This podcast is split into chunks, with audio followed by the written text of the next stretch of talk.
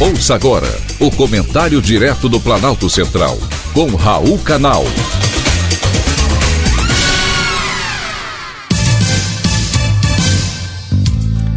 Queridos ouvintes e atentos escutantes, assunto de hoje: como estudar de forma correta. Mais uma vez, quero falar para os estudantes.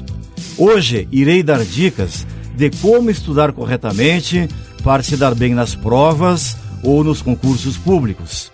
Essas dicas estão no livro de dois pesquisadores americanos e um britânico, especializados em neurociência, e desmistificam algumas táticas de estudo com embasamento científico. A obra é intitulada Aprendendo a Aprender para Crianças e Adolescentes Como se dar bem na escola que apesar de ser voltada para outro público, cabe também para a rotina de qualquer estudante. Sei que a principal estratégia dos estudantes e até de concurseiros que desejam conquistar uma aprovação é estudar por horas e horas, não é verdade?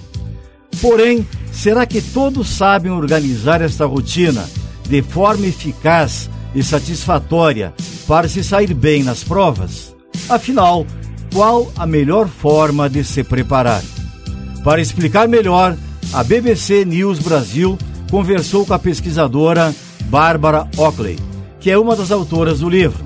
Em entrevista, ela explicou que as pessoas muitas vezes pensam de forma equivocada, que se conseguirem reduzir o estresse diante da prova, vão se sair melhor. Porém, a razão do estresse não é o teste em si, e sim que elas não sabem estudar corretamente nas semanas e meses que antecedem o teste. De acordo com a pesquisadora, fazer isso com mais eficiência pode resultar em uma enorme diferença em seu desempenho nas provas da vida. Ouça algumas dicas do livro, destacadas pela autora na entrevista à BBC. Primeiro, varar a noite estudando na véspera da prova não ajuda o cérebro a aprender. Aprender, na prática, consiste em criar em nosso cérebro novas correntes cerebrais. Ao varar a noite estudando na véspera da prova, você não dará ao cérebro tempo para fortalecer as correntes cerebrais daquele determinado assunto, nem o descanso necessário para ele se solidificar com esse aprendizado. Qual então é a melhor estratégia para aprender?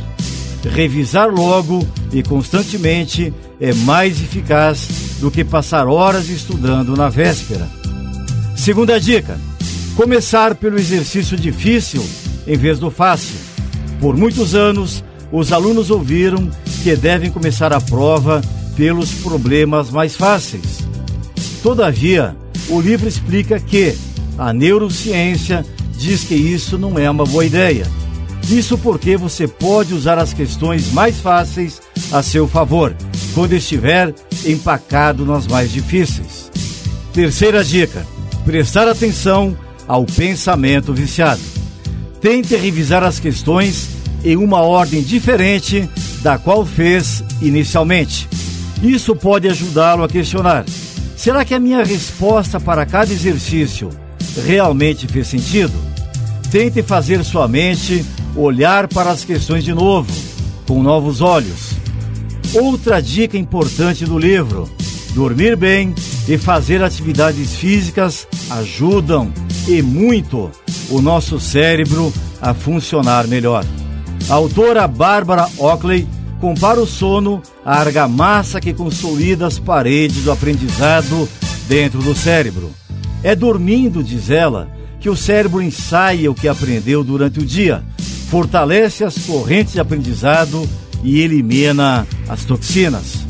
Já é sabido que praticar atividades físicas não faz apenas bem ao corpo, como também ao cérebro e, por que não dizer, ao espírito.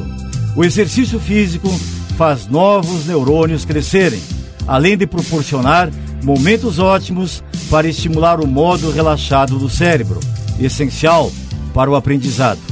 Com essas dicas, espero que todos tenham bons estudos e sucesso nas provas dos concursos e da vida. Foi um privilégio ter conversado com você.